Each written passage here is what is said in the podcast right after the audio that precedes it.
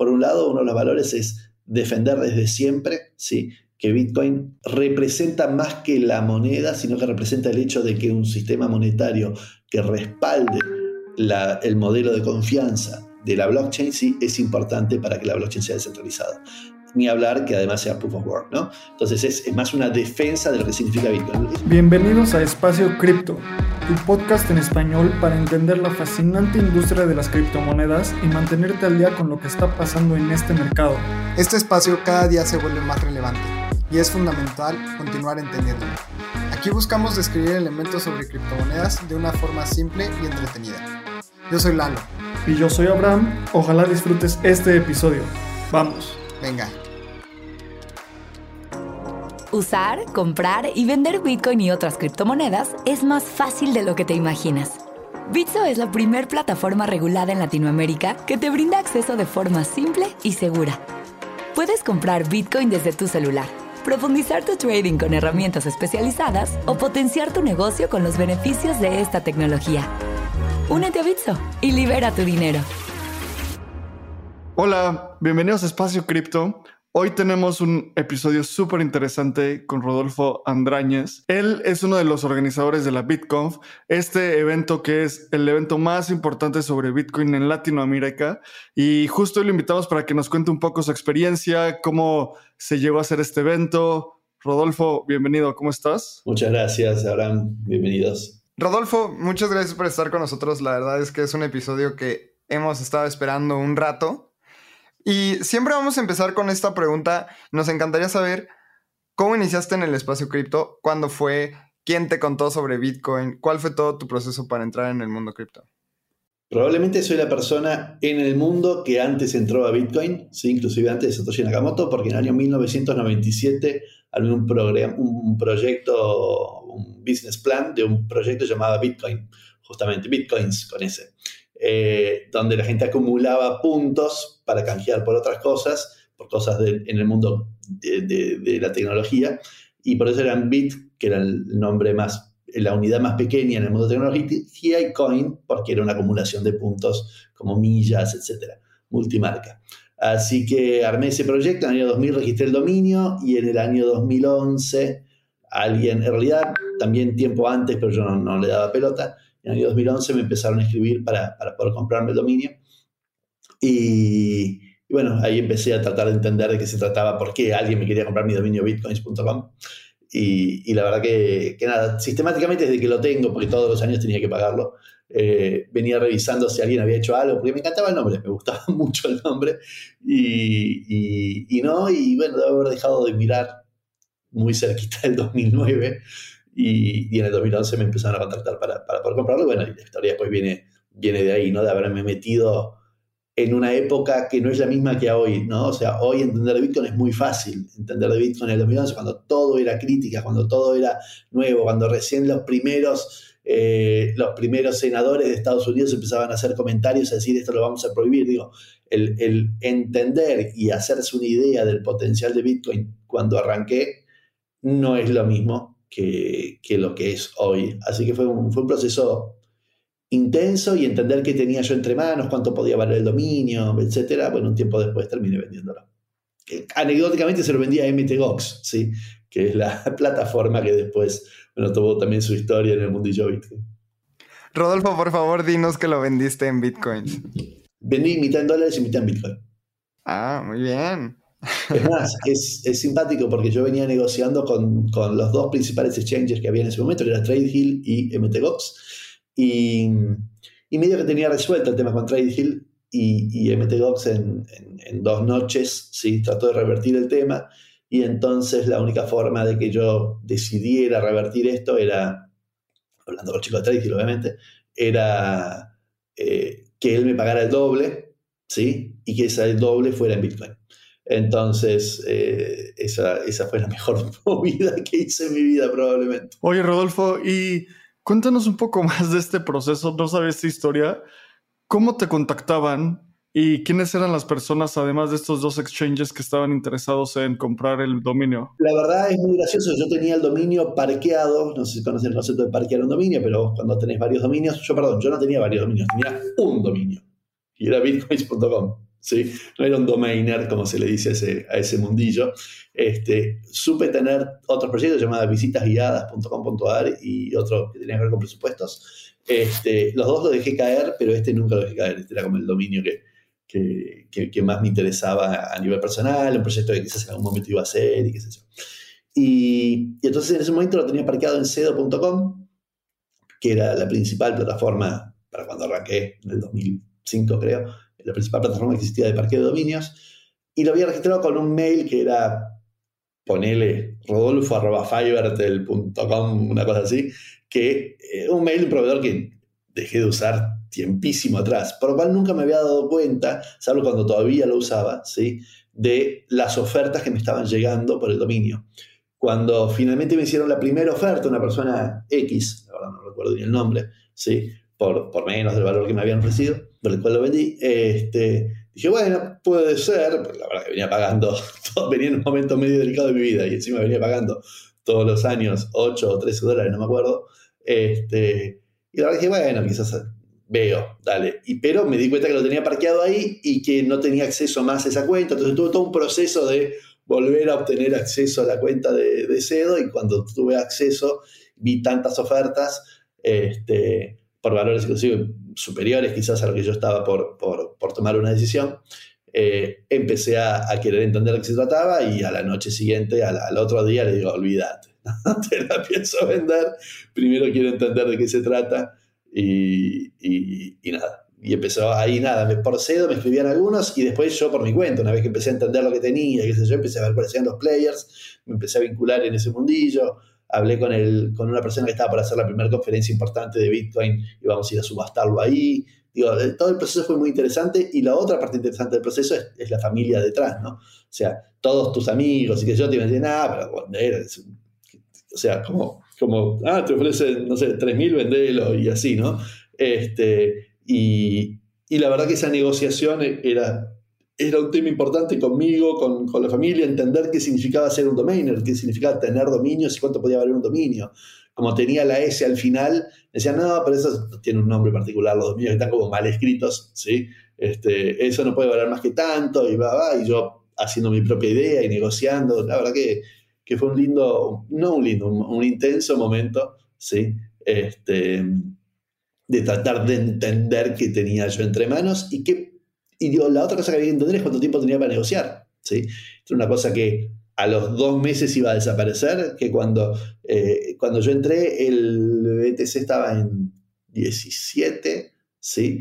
Y, y se fue a 32 y, y aparecieron estos, estos, este, estos senadores y se fue a, a, 10 o a 3, digo, entonces eran esos momentos de mucha, de mucha duda sobre, sobre el BTC, que no son los momentos de hoy. Y, bueno, nada, fue todo un proceso interesante, ¿sí? Que, que, es parte en realidad de lo, que, de lo que me lleva hoy a hacer las cosas que hago, ¿no? O sea, varias veces me pregunto, yo soy una persona que tiene un concepto fuerte sobre el, sobre el concepto del agradecimiento, ¿no? Ser, ser agradecido no es decir gracias, sino es estar dispuesto a hacer algo. Y, y, y, varias veces me pregunto por qué, por qué yo tenía el dominio, por qué, por qué yo uh, transité este proceso, por qué me tocó entonces de alguna forma mi forma de agradecer es, es, es dar, ¿sí? Es, es, hacer lo que hago, que es ayudar a otros a entender lo mismo que tuve la oportunidad de entender yo, ¿no? Rodolfo, aquí también tengo dos preguntas bien interesantes que me gustaría entender. ¿Tú supiste de Bitcoin porque te empezaron a comprar el dominio de Bitcoins o ya sabías de Bitcoin y potencializaste la oportunidad del dominio después de saber de Bitcoin. No, no, no. A ver, de vuelta. El... Sistemáticamente todos los años leía. ¿sí? Buscaba algo de Bitcoin y debo haber dejado de hacerlo porque, porque yo lo pagaba año a año el dominio. ¿sí? Entonces siempre me preguntaba si alguien estaría haciendo algo con ese nombre que me gustaba tanto. Ahora, la verdad que Satoshi lo eligió, podría haber elegido Pepe Coin y quizás funcionaba igual, porque el proyecto es mucho más importante que el nombre, ¿no?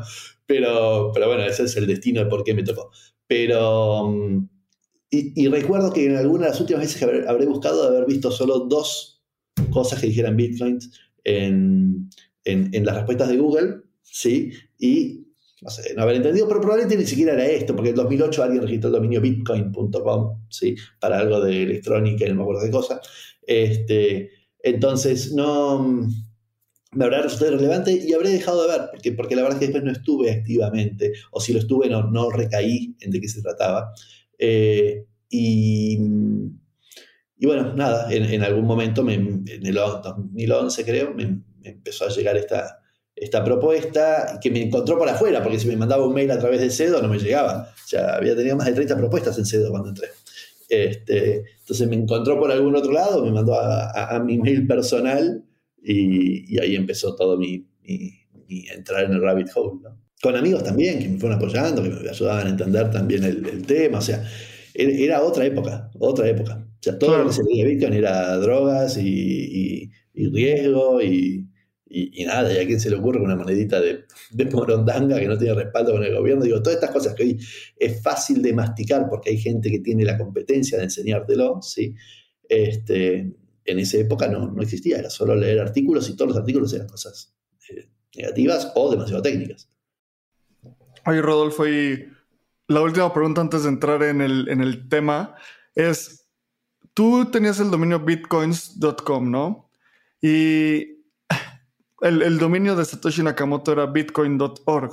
Sí. Pero ¿alguna vez pensaste, es una pregunta un poco solo por la diversión, pensaste que por tu dominio, o sea, estuviste a punto, nada más quitándole una letra y cambiando el .com por .org, porque tal vez Satoshi pensara como, uff, ya estos dominios están ocupados, tengo que utilizar otro nombre para, esta, para este fenómeno mundial. Sí, varias veces pensé O sea, dos cosas pensé. Uno, creo que me autoflagelé 700 veces, por así decir, por no haber comprado bitcoin.com también, ¿no? Eh, para que sea una idea, yo el mío lo compré en el año 2000 y Bitcoin.com se compró en el año 2008. ¿Está bien? Este, así que ahí ya uno, uno de los temas. Eh, los .org, que yo en ese momento no era tan común que uno comprara también los complementarios, ¿sí? por lo cual dudo que alguna vez hubiese llegado la oportunidad de decir también me compro el org, ¿sí? sobre todo porque era un proyecto claramente comercial, mientras que Bitcoin no lo era, o sea, a mí era un proyecto de programa de acumulación de puntos multimarca. Este, así que no creo que nunca hubiese llegado a la situación de recetar el punto .org. Sí creo que a Satoshi Nakamoto le importó poco que alguien tuviera el .com. ¿sí? Y si no le importó poco, habrá sido quien lo compró en su momento, o si no le importó poco, por alguna razón, ¿sí? este, no, no, le, no le preocupaba. No me imagino que se haya puesto a fijar si además había uno que tuviera bitcoins.com, Claro. Eh, irrelevante, ¿no? Este, así que no creo que haya sido parte en algún proceso de decisión, sí que si yo hubiese reservado .com, ¿sí? O, algo por el estilo, podría haber cambiado algún curso de la historia, quizás, pero, pero es un pensamiento muy lejano eh, y, realmente salvo que Satoshi sea el que compró el .com en su momento, este, que, está ahí el nombre de las personas que lo hicieron. Eh, entonces, le hubiera importado poco y nada si era yo o si era este otra, esta otra empresa. Qué buena historia, Rodolfo. Muchísimas gracias ahí por compartir. Rapidísimo, una preguntísima. ¿Cuándo fue la primera vez que compraste Bitcoin? Más o menos en qué fechas, para tener perspectiva de... No lo cuento nunca. Ok, eso también dice mucho. Rodolfo, pues bueno, vamos a entrar al tema porque sabemos que la BitConf, como decía Abraham, es la conferencia más importante de Latinoamérica del, ecosistema cripto. ¿Puedes platicarnos cómo surge la idea y qué es la BitConf? Bueno, a ver, eh, va un poco todo de la mano, de vuelta, sí. Por un lado, haber estado en esto muy temprano. No soy la persona que más temprano entró en Argentina, claramente no. Para cuando yo entré ya había un grupo que se llamaba 3DR, eh, donde se operaba bastante compra-venta de Bitcoin, ¿sí? O sea que hay gente que ahora está en el 2010, 2011, este, haciendo, haciendo movimientos. Y, sin embargo, sí fui de los primeros en preocuparse por armar una comunidad alrededor. ¿Está bien? El, año, a fines del año 2012, vino, vino acá Wences Casares, ¿sí? y él armó el primer meetup. Yo ya estaba, ya estaba en ese proceso de decir, bueno, armo un meetup o no, yo qué sé cuánto. Este, armó el primer meetup, meetup.org, ¿no? La, la, la, la, plataforma, digamos, de meetup. Y, desde ahí, después de esa primera reunión que tuve con él, me dijo, mira, ¿por qué no manejas vos el, digamos, ese grupo? Y, y, después vino Diego Gutiérrez Aldívar también, que era amigo directo de Wences y, le, y, lo puso también como administrador del grupo de Meetup. Empezamos a hacer encuentros y de ahí derivó mi, mi intención de querer armar una ONG, ¿sí? que fuera, que fuera eh, de alguna forma un puente entre, entre lo viejo y lo nuevo. ¿no? Había, había mucho, mucha gente hablando solo desde el tema monetario, desde otros aspectos que no eran necesariamente, o, que sentíamos que había riesgo ¿no? de que sea mal, mal, mal comentado el potencial de Bitcoin. Eh, y, y, entonces queríamos armar una institución que pudiera ser como el lugar donde los medios fueran a preguntar. Y entonces armamos la ONG a, mediados del 2013 y hacia fines de 2013 se hizo, en mayo del 2013 se hizo la primera conferencia de, de Bitcoin importante, importante del, ecosistema, que fue en San Diego. Y, ahí, bueno, me codié con varios del, ecosistema, de los, los, popes del ecosistema. Y cuando volví dije, yo quiero hacer una conferencia. ¿sí? Y entonces hablamos con los chicos de, la BitConf, de, perdón, los chicos de, la ONG, Franco Gutiérrez Aldívar y Diego, Diego Amati, Franco Amati y Diego Gutiérrez Aldívar, ahí les mezclé los nombres, y, dijimos, bueno, dale, hagamos una conferencia y pagamos nosotros todos los costos de la conferencia hasta después que, digamos, pudiéramos vender los sponsoreos y qué. La, la, conferencia fue muy bien, la verdad es que Argentina en ese momento tenía una mirada de, de país de oportunidad para Bitcoin. Piensen que en 2013 había un corralito, no, no, se podía, no se podía, un cepo, no se podía acceder a dólares, ni se podía comprar cosas con dólares afuera, ni nada, era como muy limitado el tema de los dólares, cosa muy parecida que está pasando ahora en Argentina. Y entonces el, había como, bueno, el Bitcoin permite, porque vos podías comprar en el mercado Bitcoin, ¿sí? vender los Bitcoins afuera y entonces era como tener dólares, en definitiva. Y lo mismo, em, no sé si ustedes conocen una competencia de Bitso que se llama Ripio. Ellos antes de ser Ripio se llamaban Bitpagos, ¿sí? Y, y Bitpagos era una gran plataforma para los hoteles que vendían afuera, ¿sí? Este, sus tickets, se los cobraban a los, a los extranjeros pagaba con tarjeta de crédito y el pago convertía eso en bitcoins y los traía acá adentro. O y movía los bitcoins adentro. Entonces tenía una forma de, de, alguna forma, de forma legal, porque era válido comprar afuera bitcoins y venderlos acá, este, se, se ganaba la, la, diferencia del corralito. Y, y entonces, este, la verdad es que en, en el mundo era como Argentina, es ese país donde hace sentido alta inflación, eh, control de capitales, bla, bla, bla, bla, bla vinieron los principales disertantes, los popes de ese momento. Así creo que también fue la primera vez que vino Andreas, una de las primeras charlas que empezó a dar Andreas, este, pero vino, vino inclusive Butterfly Labs, que era la primera minera que había en, ese momento. O sea, la verdad que yo estoy en, toda la historia vieja ¿no? de Bitcoin. Este, em, y, eso dejó siempre en alto nivel a la conferencia, ¿no? O sea, por los disertantes que tuvo, por, por haber sido la primera, etc. Y, y, de alguna forma se fue heredando en los siguientes años ¿sí? en Brasil, en México, en, bueno, se volvió a Argentina cuando, cuando cambiamos de presidente, después se, hizo en Chile, en Colombia, en, Uruguay, ¿sí? Y, bueno, y ahora estamos yendo a El Salvador. ¿no? O sea, es una conferencia que tiene, por otro lado, otra cuestión, o sea, yo soy, a mí me gusta mucho el tema cultural, ¿sí? Y me gusta mucho mezclar lo viejo y lo nuevo. Entonces, el, la verdad que siempre decimos que no es una conferencia, es como una experiencia, ¿no? Y hay, una mezcla entre, entre lo propio del destino, ¿sí? Y lo que te vengo a contar sobre, sobre cripto. Entonces, eh, la verdad que recuerdo cuando fuimos a, México, que fuimos a, con todos los, VIP, los sponsors, los speakers a la lucha libre y a bailar de repente todos disfrazados en algún boliche. Un boliche que tiene ustedes muy medio loco ahí, este, con gente que va con, trajes disfrazados.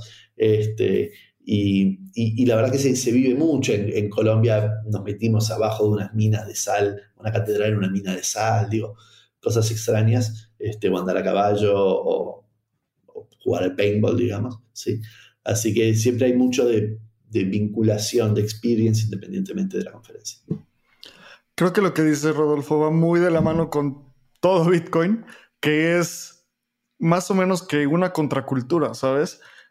la lucha libre en México es algo que está muy en nuestra cultura, pero siempre es esta, dicotomía entre los rudos y los técnicos y me imagino perfecto a una serie de bitcoiners ahí muy emocionados en la lucha libre o en seguro fuiste Patrick Miller que es un en México a los boliches le decimos antros que es un antro ahí donde la gente va vestida va, se va a bailar es, es un gran lugar.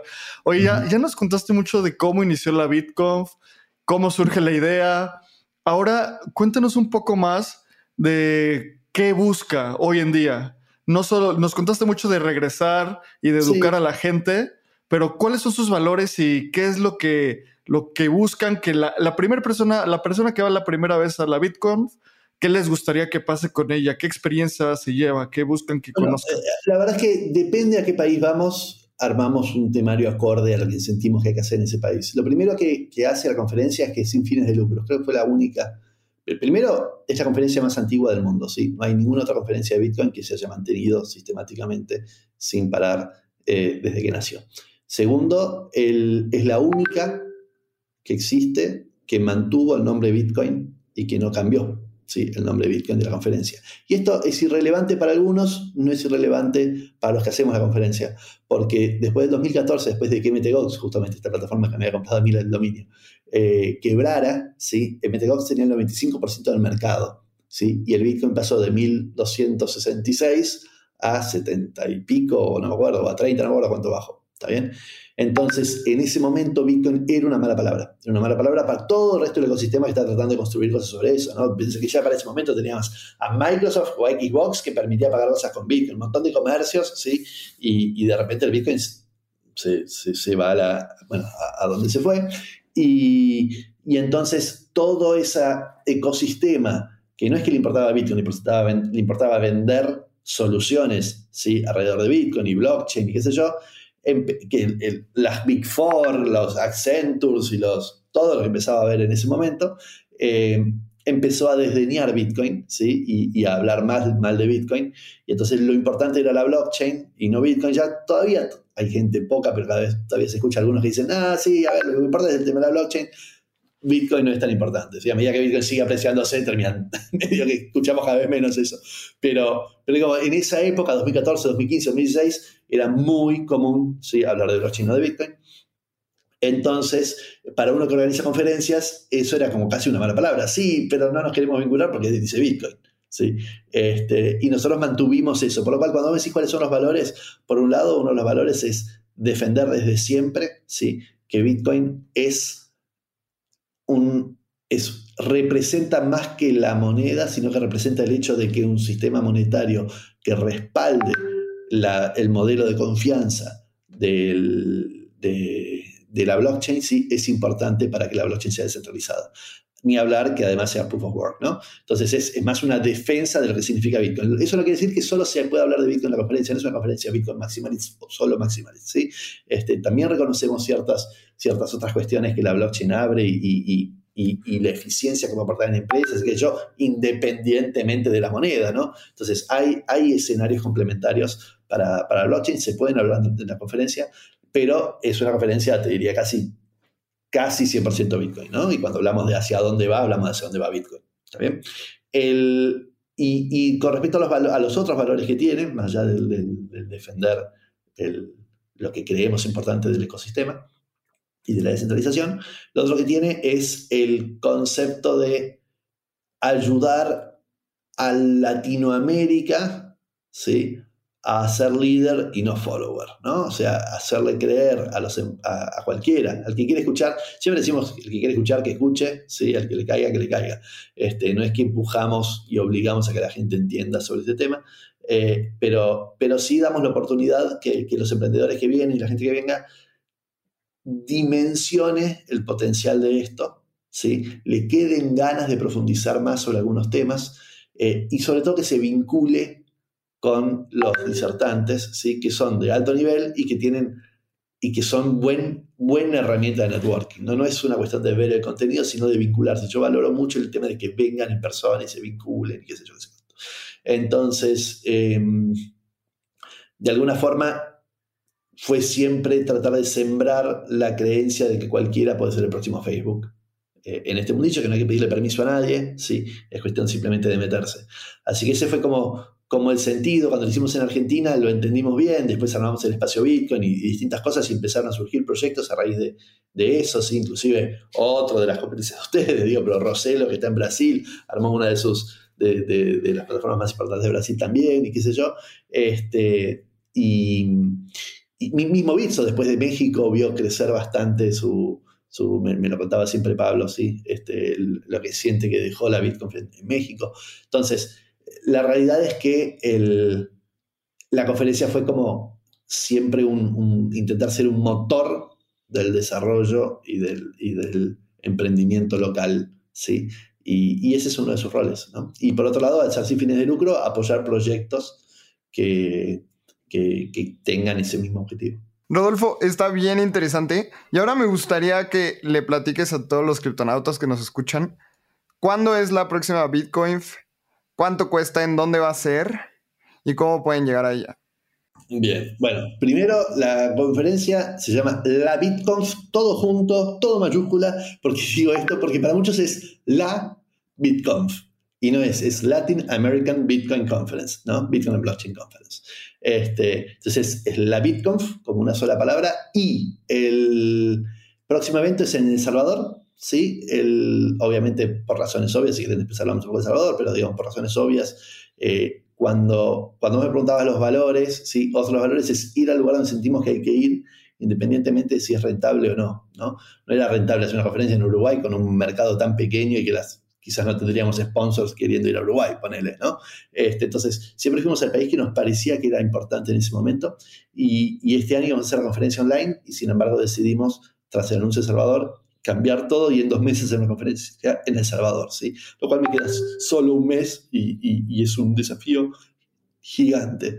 Eh, pero se termina haciendo en El Salvador justamente por, por, la ley Bitcoin y porque nos parece interesante el, el Salvador como un, como un promotor de esta movida hacia el resto de los países latinoamericanos, ¿no? Por lo menos latinoamericanos, sin hablar de otros países. Va a venir gente de África, qué sé yo, también a la conferencia. Y, por otro lado, porque siento que El Salvador ahora le da muchas oportunidades a los emprendedores también, ¿no? Si uno quiere, eh, puede, puede, comprar un terreno allá y ya ser ciudadano de El Salvador, con Bitcoin, obviamente. Puedo llevarme una, una empresa en, muy poco tiempo este, y, y, puedo facturar con Bitcoin sin tener que estar dando vueltas a la, a la cuestión legal y tributaria de cómo lo voy a terminar haciendo y qué sé yo, qué sé cuánto. Entonces, eh, inclusive voy a poder abrir una cuenta bancaria si quisiera, justo en este tipo de empresa no, pero, pero una cuenta bancaria si quisiera y no me van a estar cuestionando de, ah, ¿por qué recibo pagos en Bitcoin? Entonces, es, como que facilita mucho. Entonces, tenemos este concepto de faro, donde de alguna forma la luz del faro empapa a todos, ¿sí? pero también es un focal point, es un punto que, que vas hacia ese, hacia ese lugar de tierra, ¿no? entonces, eh, nada, nos, gusta este concepto de, lo que se puede hacer desde El Salvador y de por qué vale la pena ir a El Salvador. ¿Y cuándo es?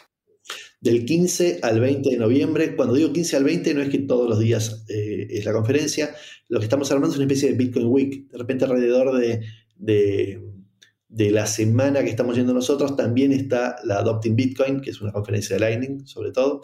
Eh, y también va a estar eh, distintos eventos, va a haber toda una, serie de, se llama NFT Week, de eventos musicales, ¿sí? Estamos haciendo una cosa con criptoartistas también, pintura en vivo, este, va a haber una fiesta, un recital, digo, entonces un montón de cosas del mundillo cripto que van a pasar alrededor de, estas, de esta semana del Bitcoin Week en El Salvador. Así que independientemente de mi conferencia o no, vale la pena estar esa semana en El Salvador, es como que del 15 al 20. Y en realidad la conferencia, conferencia es 15-16, o sea, lo que cae bajo mi abanico. 15-16 es un hackathon. El 17, eh, yo siempre quise hacer la conferencia gratuita, ¿sí? Y, y, la verdad que me estoy dando de alguna forma el gusto de eso. No porque toda la conferencia va a ser gratuita, sino porque hay un día entero y gratuito y en español para los, para los salvadoreños. Entonces, cuando me decías, bueno, el contenido, qué sé yo, va cambiando según, según el país al que voy. Y, y me parece que en El Salvador hacía sentido hacer una charla sobre por qué, todo sobre Bitcoin se llama, así que, cómo y por qué, este, donde sea un día entero que haya contenido básico, realmente básico y elemental, y, en español para, para, el pueblo, que de repente se encuentra porque tiene el archivo wallet, ¿sí? pero queremos que entienda fuera del archivo wallet, o sea, más allá del archivo, hay casi 4 millones de personas ahora que tienen el archivo. ¿sí? Entonces, más allá del archivo, ¿por qué Bitcoin? ¿sí? Este, y, Bitcoin está muy politizado allá, entonces para muchos Bitcoin es, ah, bueno, esta forma de eh, posicionarse como país o, o, el presidente que, no sé, autoritario y que entonces, y que yo, pero hay un, hay un valor enorme en que sea el Bitcoin la moneda que se eligió para, para darle peso y empuje al, al, país y queremos que los salvadoreños lo entiendan y lo asuman y no se queden solo en la parte politiquera de... Rodolfo, qué increíble todo el fondo de la BitConf, ese, esa noción de querer ayudar a la gente a entender, creo que eso, nosotros nos identificamos mucho con eso, porque ese es uno de los principales motores por los cuales empezamos Espacio Cripto. Y como tú dices, o sea, eh, hay que estar agradecidos que logramos identificar esta, esta industria y todos estos ideales y ayudar a la gente a entenderlos es algo súper, súper importante. Y ya nos contaste mucho de cuáles van, los, cuáles van a ser los temas a tratar este año, cuáles son las cosas que, que van a pasar alrededor, dónde va a pasar. Yo personalmente les recomiendo que si están escuchando esto y pueden ir a El Salvador a este tipo de, bueno, a esta conferencia esta semana, estar en un evento de Bitcoin es algo muy diferente. Es algo, te empapas de todo lo que pasa alrededor Lalo y yo nos conocimos en un evento, no específicamente de cripto, pero en un evento que consolidaba mucha gente de cripto y de ahí se desprenden muchas relaciones, amistades y cosas que no puedes saber hasta que lo vives, porque cuando estás rodeado de gente que piensa igual a ti, es un, es un sentimiento bien diferente. Como decía Lalo, después de ir a Miami, regresamos y estamos platicando que qué pasaba y cómo nos sentíamos. Y justo él me dijo así como, creo que encontré a mi tribu. Y muy poético, Lalo. Pero es eso, o sea, cuando tienes esta, este grupo de personas con los cuales puedes compaginar, es algo increíble. Entonces, muy recomendado ir a, a la BitConf en El Salvador.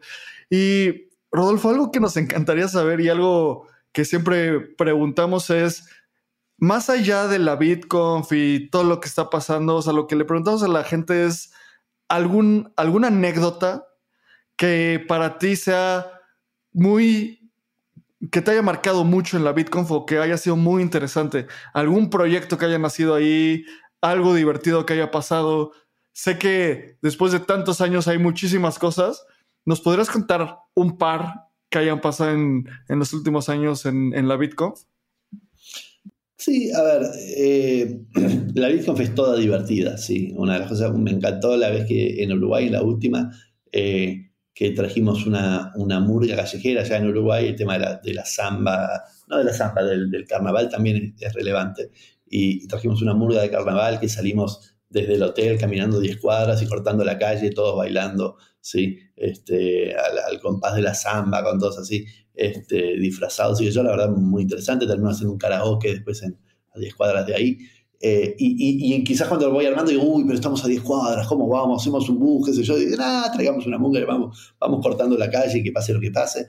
Este, entonces, la verdad es que, que, que la BitConf, sobre todo la experience de la BitConf, está llena de, momentos simpáticos. Mismo ahí en Uruguay tuvimos a, Rada, ¿sí? porque me lo encontré justo en ese hotel tres, cuatro días antes. ¿sí? Hicimos un recital de Rada dentro del hotel. Este, entonces, em, Rada es el que canta cha, cha, muchacha, para bailar, cha, cha. Bueno, y es muy simpático, la verdad que una, una cosa divertidísima y haciendo todo el trencito. Entonces, este, la verdad que estas cosas a veces y generalmente terminan pasando en la BitConf.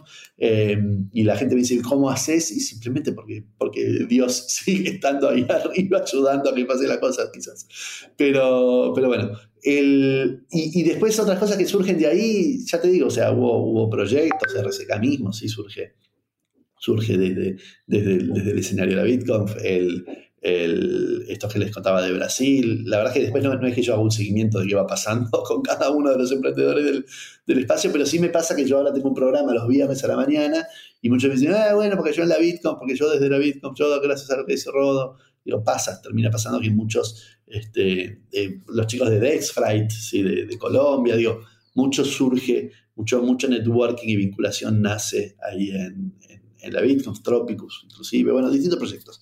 Y, y, y, otros proyectos que, que, nacen desde la BitConf, sí, pero que, pero que son de alguna forma apoyados por eh, la Fundación Bitcoin Iberoamérica, que es la que está detrás de la BitConf.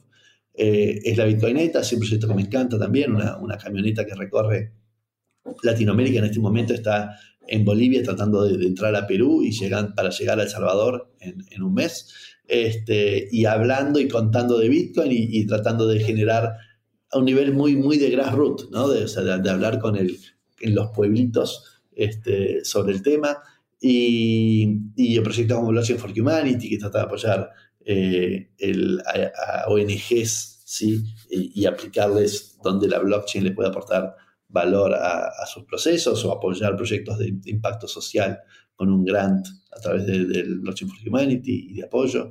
Este, el espacio Bitcoin, digo, hay muchas cosas que, que nosotros después desarrollamos apoyando con el, con el resultado de la, de la Bitcoin, porque de vuelta es sin fines de lucro, por lo cual nadie, nadie se lleva plata a su molino, ¿sí? sino que, que es un fondo ahí puesto a disposición de, hemos apoyado el surgimiento de, blog, de, de la fundación, de la Alianza Blockchain Iberoamérica, ¿sí? que es, es un grupo que nuclea las distintas ONGs del, ecosistema.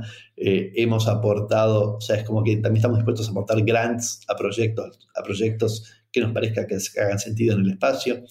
Estamos ahora en camino de, de identificar dos, dos developers que podamos hacerle un grant para, apoyarlos en, que dediquen un año entero a trabajar en el Bitcoin Core, ¿sí? o, en, el Lightning. Entonces, es ese tipo de, organización sin fines de lucro que quiere apoyar a que esto crezca. Rodolfo, buenísimo. Oye, y, una, y aquí, después de todo lo que nos platicas, ya hablamos mucho de la BitConf, pero ¿qué viene para Rodolfo en los siguientes años y qué viene para la BitConf para los siguientes cinco años? La fantasía de Rodolfo es que se adelante y no venga nunca más nada más. ¿sí? Fantasía de Rodolfo es dejar de hacer cosas. Eh, tengo como 14, 15 proyectos dando vuelta, ¿sí? que, apoyo y, que, surgen, digamos, de, mis intenciones. Pero la verdad es, nada, cada vez que termino la BitConf, digo, este es el último año que hago la BitConf, así que probablemente este es el último año que haga la BitConf, vengan, ¿sí? y disfruten de este último evento. Si después el año que viene me despierto de vuelta con la gana de hacerlo, esa ya es otra discusión. Este, pero, pero y, la ONG y el espacio Bitcoin y qué sé yo, la verdad es que siempre pienso en, en, dejar de seguir haciendo y sin embargo siempre sigo haciendo, la verdad que no, no me termino de entender, creo que tengo que ir al psicólogo y entender un poco más qué es lo que me pasa, porque, porque termino siempre sobrecargado, más que, más que digamos, menos cargado y sobre todo casi todos mis proyectos son fines de lucro, ¿no? Sin fines de lucro, por lo cual ni siquiera gano de, esto. Y, y, sí tengo también un proyecto que no es del mundo cripto, se llama Activalo, que es una app para, para registrar productos, uno puede decir electrodomésticos, pero en realidad es cualquier cosa, hasta un colchón, que uno compra y, poder hacer un seguimiento después de la garantía y de, alertas y de mantenimiento, etc. Así que, eh, nada, hay distintos proyectos. Soy una persona con, con una alta una alta creatividad, podría decir. Sí, me gusta escribir poesía, me gusta escribir historias, escribo cuentos infantiles, chistes. Nada, me, borbotea, digamos, las ganas de crear cosas. Qué increíble, Rodolfo. Creo que esa inquietud de las personas es algo que también muy característico del mundo cripto. Así que, pues muchas gracias por el tiempo que le dedicas a generar comunidad y esparcir el conocimiento sin este tipo de foros, el espacio cripto sería muy diferente, así que muchas gracias. igual te voy a decir te, hago una, porque me quedé con ganas de hacerte una reflexión antes cuando hablabas de, que ustedes también tienen ese objetivo y qué sé yo. Yo siento que, que en el espacio cripto hay mucho, mucha competición, ¿no? O sea, cooperación con competición. Todos siento que están por un objetivo mayor. ¿no? O sea, más allá del éxito individual de cada proyecto, todos sienten que están haciendo algo que va a ser, que cambia a la sociedad, que, que, está dejando algo para un mundo mejor y yo no sé cuánto. Entonces, no veo tanto, tanto egoísmo dentro de este espacio, sino que veo mucha cooperación dentro del espacio y mucha gente que en realidad siente que descubrió algo y quiere ayudar a otros a entenderlo por el mero hecho de entenderlo. Está bien, sí, es posible que después tengan sponsors, es posible que... Ok, sí, pero hay muchísimo en este espacio hermandad por el mero hecho de sentir que estamos todos empujando una revolución, digamos, que nos une, ¿sí? Y que yo en realidad digo evolución con una R entre paréntesis adelante, ¿no? Que es, es, evolución, pero es revolución, es cambiar las cosas de cómo se venían haciendo. Este, y, la verdad que, que, es un poco lo que se mama de todos los que están en el espacio. A mí me, encanta y, y, para mí me es muy fácil hacer proyectos donde competidores trabajan juntos y, la verdad es que, se vive mucho esta competición. ¿no? 100%. Algo que a mí me marcó mucho escuchando hablar a Balaji es eh, este ex sitio de Coinbase, uno de los pensadores más increíbles en el mundo cripto, es, estaba analizando cómo son las diferentes relaciones económicas en diferentes industrias. Bueno, y según diferentes ideologías y decía que los, los libertarios son como vive y deja vivir y otro tipo de ideologías. Y llegaba a la conclusión de que en cripto mucho de la ideología que rige es gana y ayuda a ganar. Y 100% me, me identifico con eso. O sea, todos tenemos esta ambición de revolucionar y de deconstruir muchos estructos y reconstruirlos y al mismo tiempo ayudar a la gente en la industria porque el pay todavía es muy grande, todavía no estamos en este punto de, competición. Por eso muchos proyectos que llegan a ser, a tender a ser competitivos, caen muy mal dentro de la comunidad, que no voy a nombrarlos, pero todos sabemos de, de quiénes estoy hablando. Así que todos estos ideales, sin duda, son una de las cosas que rige muchos de los proyectos que se hacen en el mundo cripto. Eso rige Espacio Cripto. Sin duda, nos acabas de contar cómo eso rige la BitConf. Entonces, vamos a ir cerrando. Muchas gracias por venir. La pregunta de cierre con la que siempre nos vamos y la, con la que dejamos a los, a los invitados es, si tú pudieras tener hoy comunicación con Satoshi Nakamoto, ¿qué le dirías? Chan, chan, chan. Este, quizás le diría gracias por haberlo llamado Bitcoin al proyecto, seguramente. Y, y segundo, le recomendaría hacer una estrategia de elefante. La estrategia de elefante para mí es, es o, bien desaparece, ¿sí? matamos el elefante y desaparece ese millón de bitcoins que él tiene, ¿sí?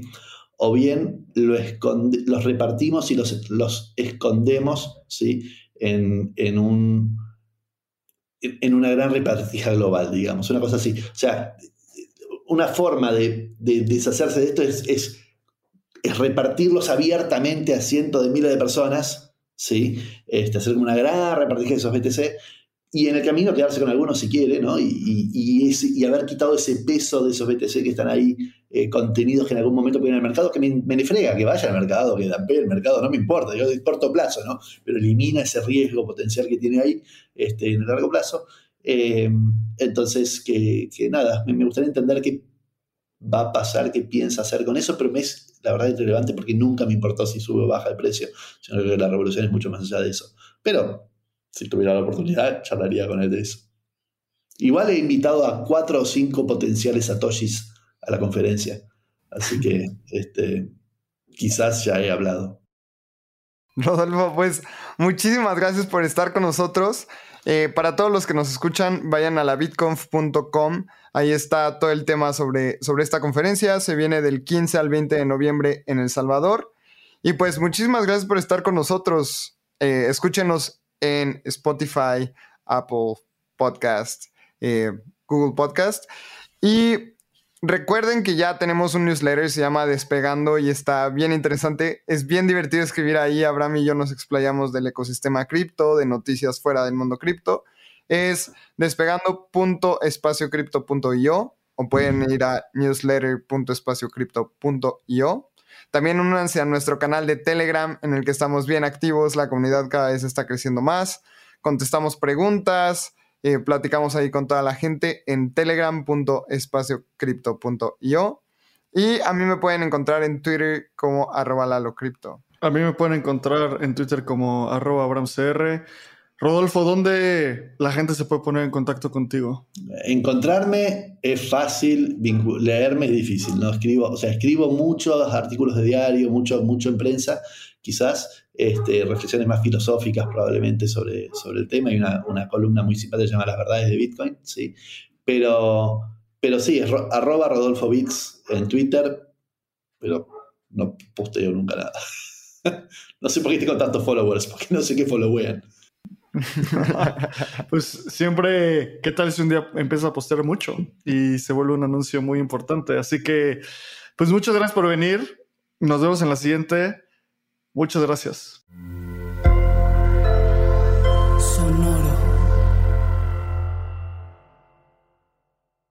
Este guion de Mundo Futuro lo escribió una inteligencia artificial. Imagina un mundo donde la tecnología se convierte en una extensión natural de nuestras vidas. Donde cada experiencia se eleva a niveles inimaginables de simplicidad. Un mundo donde los límites se desdibujan y las ideas se hacen realidad con un solo toque. El mundo cambiará más en los próximos 10 años que en los últimos 100. Yo soy Jorge Alor. Yo Mario Valle. Y yo Jaime Limón. No te pierdas Mundo Futuro, el principio del fin. Disponible en cualquier plataforma de podcast. Mundo Futuro, Mundo Futuro.